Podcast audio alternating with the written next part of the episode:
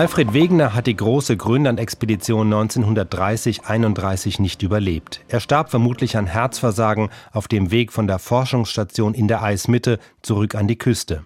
Expeditionsteilnehmer Ernst Sorge schildert am 7. Januar 1932 die Suche nach Alfred Wegener und wie sein Grab schließlich gefunden wurde. Obwohl nun eigentlich keine Hoffnung mehr bestand, musste gesucht werden, bis wir Beweise für Wegeners und Rasmus Schicksal in Händen hatten.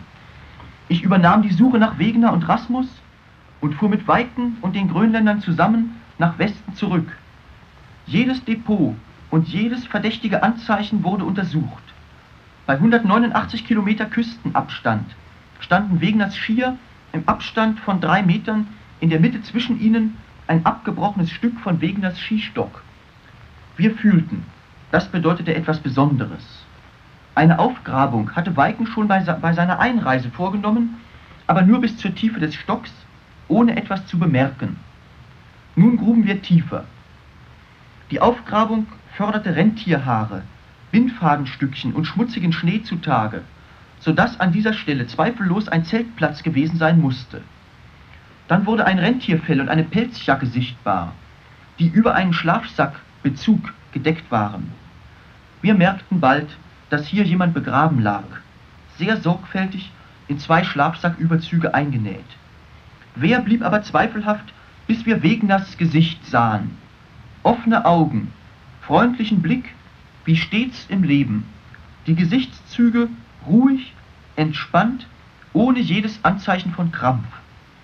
Die Nase trug an der Wurzel einen Wundschorf von einer Frostwunde und war an der Spitze etwas erfroren wie es im Polargebiet sehr häufig ohne nachteilige Folgen vorkommt. Wegner war völlig angekleidet und der ganze Anzug war von Kopf bis Fuß in vorzüglichem Zustand. Insbesondere waren die Pelzstiefel dick und weich ausgestopft und nicht vereist. Daher kann Wegner nicht erfroren sein. Er trug keine Handschuhe. Seine Hände waren von oben in die blauen Tuchhosen gesteckt. Im Bart und Kopfschützer, wie am ganzen Anzug, war keine Spur von Reif, Schnee oder Eis. Die Haltung des Körpers war ausgestreckt mit leichter Krümmung. Nach allen genannten Kennzeichen muss Wegner im Zelt, aber wohl nicht im Schlaf, schmerzlos gestorben sein. Vielleicht durch Herzschlag infolge der großen Anstrengung beim Skilaufen. Um den Inhalt der Taschen, insbesondere im Hinblick auf schriftliche Aufzeichnungen zu untersuchen, musste an einigen Stellen die Kleidung aufgeschnitten werden es fanden sich aber nur noch einige Kleinigkeiten, aber keine schriftlichen Aufzeichnungen und vor allem keine Tagebücher. Rasmus, der Wegner so sorgfältig beerdigt hatte, muss alle Sachen mitgenommen haben. Rasmus befand sich wohl damals in so gutem Zustand, dass er sicher war, die Weststation zu erreichen. Wegner wurde dann ebenso sorgfältig wieder in einer Gruft aus Firnblöcken unter einem Nansenschlitten beigesetzt. Die Skier wurden wie früher aufgestellt und ein kleines Holzkreuz zwischen ihnen auf dem Grabe aufgestellt. Nach Beendigung aller Arbeiten verließen wir sogleich den Ort dieses traurigen Ereignisses. Die Suchreisen nach Rasmus blieben leider erfolglos.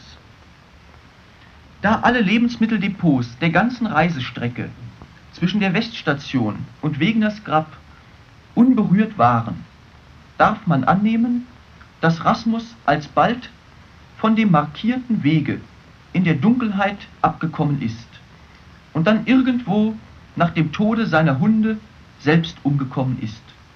Er ist 22 Jahre alt geworden. Das grönländische Inlandeis, von Wegener immer wieder geliebt und besucht, hat ihn nun für immer behalten. Wegener hat die Verwirklichung seiner Pläne nicht mehr erlebt. Sein Werk aber lebt, solange Wissenschaft getrieben wird und solange Forschungsreisen hochgeschätzt werden. Mehr über die gesamte Expedition erfahren Sie in der Folge Alfred Wegeners Grönland-Expedition.